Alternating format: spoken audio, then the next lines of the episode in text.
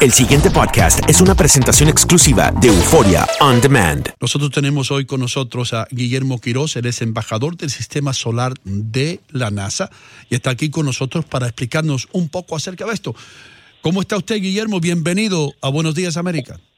Buenos días, un saludo muy especial desde Los Ángeles, aquí en la costa oeste, con estupendas condiciones para ver esta trilogía lunar. Wow. Explíquenos un poco de qué se trata esto. Bueno, este es un evento tan extraño, tan raro, que la última vez que se vio en Norteamérica fue hace 150 años, fue un 31 de marzo de 1866. ¿Por qué es tan peculiar este evento, tan bello, tan interesante y especialmente para los Estados Unidos? Porque se juntaron tres maravillosos eventos en una sola noche. De hecho, usted si puede entrar a nuestras páginas de univision.com va a poder ver en vivo todavía ese color rojizo de la NASA. ¿Qué significan estos tres eventos? Primero, una luna azul. No es que se ponga de color azul la luna, sino que se repiten dos lunas llenas en un mismo mes. El primero de enero tuvimos la primera, hoy 31 de enero tenemos la segunda. Por lo tanto, eso se denomina luna azul, el primer evento. Segundo evento es que es superluna. La superluna se encuentra en movimiento alrededor de la Tierra en una elipse. Por lo tanto, cuando está más cerca, a unas 223.068 millas de distancia, bueno, se le denomina perigeo más cerca y por lo tanto se ve 14% más grande y 30% más brillante. Y el último evento, y quizá el más importante y que de alguna manera es el más hermoso, es ver la luna cómo se convierte en sangrienta o de color rojizo, y es precisamente el efecto de un eclipse lunar que se da y que puede ser visto especialmente en la costa oeste de los Estados Unidos e insisto, en Los Ángeles con condiciones completamente hermosas, cuando eh, la luna eh, se convierte en roja por el paso de la sombra de la Tierra. Así que en este preciso momento ya va de salida, pero se puede apreciar todavía esta trilogía lunar que, insisto, no se había visto desde 1866 aquí en Estados Unidos. Bueno, Guillermo, lo que usted me está diciendo entonces es que, eh, que hay eh, etapas cuando la luna está más cerca de la Tierra, ¿correcto? Así es, el apogeo es cuando está más retirada y entonces en este momento tuvimos esa oportunidad de reunir la, la luna más cerca a la Tierra en perigeo, que sea la segunda luna llena en un mes, que es una luna azul, muy raro, pues, se presenta cada dos y medio años, pero sobre todo que sea precisamente un eclipse lunar que coincide. Entonces, estos tres eventos, trilogía lunar, han sido maravillosos. La NASA y pues la, eh, todo el continente, especialmente hacia el norte, también para Hawái y Alaska lo van a ver muy bien desde el Pacífico. Ustedes un poquito alejados desde Nueva York, no se puede ver muy bien, pero también se pudo ver en parte lo que es la penumbra de este eclipse. Mira eso.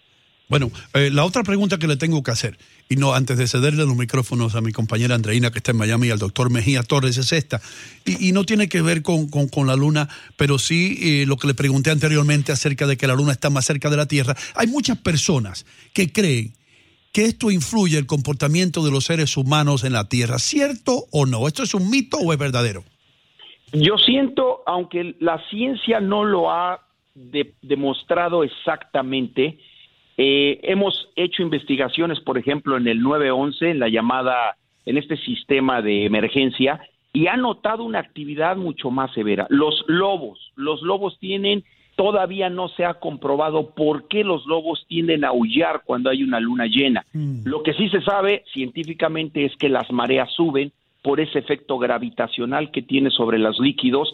Eh, las personas que practican lo que se llama la dieta de la luna por tomar muchos líquidos tiene alguna influencia científica, física sobre los fluidos y tienen alguna manera de que su cuerpo se desintoxique. Entonces, yo siento que sí lo hay, pero todavía no hemos encontrado de manera científica eso. Mucha gente se siente rara, siente como que ansiedad, siente como que frustración, y bueno, lo que, lo que siente el hombre, porque también recordemos que el hombre en su mayoría somos líquidos en el cuerpo humano, y por supuesto la luna, este satélite que está tan cerca de nosotros, tiene influencia no solo en nosotros, sino también en el estado del tiempo, inclusive también en las mareas. Así que desde mi punto de vista yo siento que sí, aunque todavía no se ha encontrado de manera científica una explicación.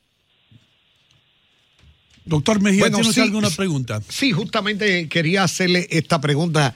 Eh, Quiró señala que no se ha probado científicamente. Sin embargo, a mí me llegaron estudios hace casi 10 años de la Universidad Nacional Autónoma de México de cómo los cambios lunares pueden influir en, los cultivos. ¿Esta gran luna podría influir en algunos cultivos? Claro que sí. De hecho, la tradición en las tribus en los Estados Unidos le han nombrado a cada luna llena de cada año su nombre. Esta luna se llama la luna nevada, porque generalmente a finales de enero o febrero es cuando las montañas están llenas de nieve y por lo tanto adquiere ese nombre. Hay, hay la luna de la cosecha, hay la luna del cazador, la luna del lobo. Entonces, sí, efectivamente, y como lo dije, tiene efectos sobre las mareas muy importantes, sobre lo que es, inclusive hay ya eh, aquí el laboratorio de propulsión a chorro de la NASA en Pasadena ha indicado que pudiera la luna, y en este caso la luna llena, tener algún efecto en la posibilidad de terremotos. Entonces ya la tecnología comienza a entender un poco este movimiento tan complejo entre planetas y especialmente entre la Luna y la Tierra y vamos entendiendo un poco más cómo funciona de manera natural nuestro planeta y nos pudiera dar inclusive la entrada a poder pronosticar en el futuro un movimiento telúrico. Así que están investigando, se sigue usando tecnología nueva ahora con los satélites que hay ya en el espacio, podemos entrar más hacia la Tierra y podemos, por supuesto, entender esa gravitación que hay entre no solo la Luna, sino también entre el Sol y los demás planetas de nuestro sistema solar. Ok, Guillermo, tú como embajador de la NASA y con tu gran experiencia en esto, ¿Crees que esta luna puede influir en la conducta de, pacientes psiquiátricos? En mi país, yo soy de la República Dominicana, decimos que la luna está llena, lo loco, eh, eh, los locos hoy están revueltos. Hay que tener cuidado. yo, yo siento lo mismo. Eh, de hecho, hicimos una investigación con la, el sistema de llamadas de emergencia, el 911, muy activos cada vez que hay una luna llena. Luego, entonces, ahí hay datos, datos que todavía no podemos entender por qué, pero se dan al igual que el aullido de un lobo. Así que yo estoy de acuerdo cuando la noticia sea oficial, cuando uno diga ya se encontró la relación entre la luna llena y la conducta del ser humano o cualquier otro animal, en ese momento lo estaremos de manera científica, pero se siente, se puede ver en las autopistas, en las carreteras y sobre todo en los hospitales cuando llegan las mamás a parir, más cuando hay luna llena. Bueno, parece que tenemos problemas con la comunicación con Andreina, nuestra compañera que está eh, eh, en Miami. Pedimos, Andreina, ¿estás por ahí? Mm, no se le oye. Doctor, usted no la escucha, ¿correcto? ¿Me escucha ahora? Ahora sí te escuchas. Mm, bueno, mi pregunta a, nuestro invitado el día de hoy em, tiene que ver un poco con la curiosidad de, cuál es eh, el atractivo que él más ha disfrutado en vida ese fenómeno que usted con sus propios ojos ha podido ver y dice, wow, esto no pasa siempre o es el, la única vez que ha tenido el privilegio y tendrá el privilegio por los años que cada vez pasa. Eh, si puede relatarnos alguna experiencia así. Cómo no, apenas en el año pasado tuvimos el gran eclipse total de sol. Es una maravilla eh, que pocas veces se puede presenciar. Tuve la oportunidad de ir con el equipo de Univisión y de la NASA al Parque Nacional Yellowstone en Wyoming, que fue el paso donde cruzó la Unión Americana, que tampoco se había visto en años, de costa a costa desde el Pacífico hacia el este.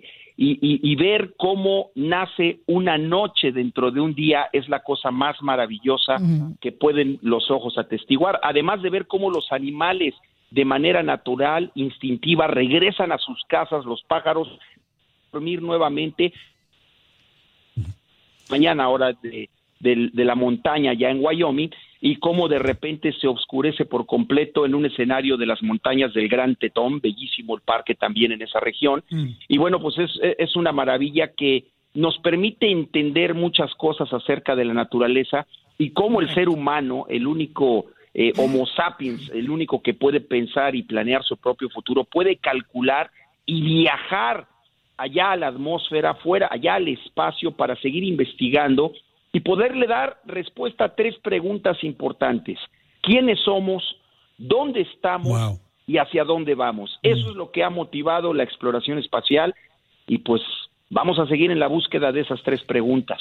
Guillermo, Ah, oh, perdón, Andreina. sí. No, solamente agradeciéndole ese testimonio porque mientras eh, eh, el señor Guillermo habla, eh, me imagino una película, ¿no? Donde los animales obedecen a la reacción natural, es decir, el, se pone oscuro y como usted dice, lo- lo- los animales responden a su instinto y a lo que están viviendo, mientras que el hombre no. El hombre sabía que lo que iba a salir era verlo y punto, y regresaba al trabajo, ¿no?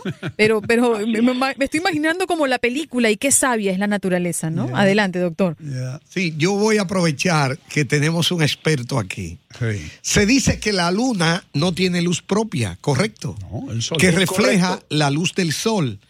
Si Así es. ella refleja la luz del sol, ¿por qué se ve azul si el sol no se ve azul? Bueno, es un tono de color porque la Tierra, en este caso quiero decir la Luna, su forma rocosa es la que está reflejando. Por ejemplo, si nosotros tuviéramos un, un reflector de color naranja, reflejaría naranja o azul. Entonces, es la superficie de la Luna la que está generando. Algo que también quiero yo eh, eh, enseñarle a la gente, demostrarle, es que la misma Tierra brilla mucho más que la Luna y es la combinación que hay entre el mar y las nubes. Hay veces que la misma Tierra refleja la Luna y la Luna re- trae el mismo reflejo que hay en ese rebote de rayos solares que existen entre los planetas. Entonces es una maravilla, es verdad, es un blanco azulado el que se logra ver. Y bueno, este evento de luna azul no tiene que ver nada con el color, es simplemente dos lunas llenas Guillermo, en un mismo mes. Guillermo, no quiero que se vaya antes de explicarnos esto. Hay muchas personas que todavía hoy día, eh, yo he hecho algunos programas acerca de la luna, piensan que los norteamericanos nunca estuvieron allí, que fue todo una, una película de Hollywood. ¿Qué tiene usted que decir a esa persona que no creen que Neil Armstrong llegó a la luna un día? Eh, Se vale poder opinar, es el derecho de todos, aunque no estemos de acuerdo. La ciencia, las pruebas, todo lo que se ha logrado, se ha traído, se trajeron pruebas. De hecho, allá abandonado está uno de los vehículos en una de las misiones Apolo. El, eh, Estados Unidos logró llegar a la Luna. Es una realidad y, y no se tiene que cuestionar, se tiene que investigar. Yo los invito a que visiten la página eh, nasa.gov, ahí van a encontrar toda la explicación, todas las pruebas de ese gran, gran momento. Aparte de que nosotros estamos a punto de llegar a Marte, el viaje monumental, ya dentro de muy poco sus ojos van a poder observar cómo llegamos a la cuarta roca, que es el cuarto planeta, Guillermo. el planeta Marte. El pasado podcast fue una presentación exclusiva de Euphoria On Demand. Para escuchar otros episodios de este y otros podcasts, visítanos en euphoriaondemand.com.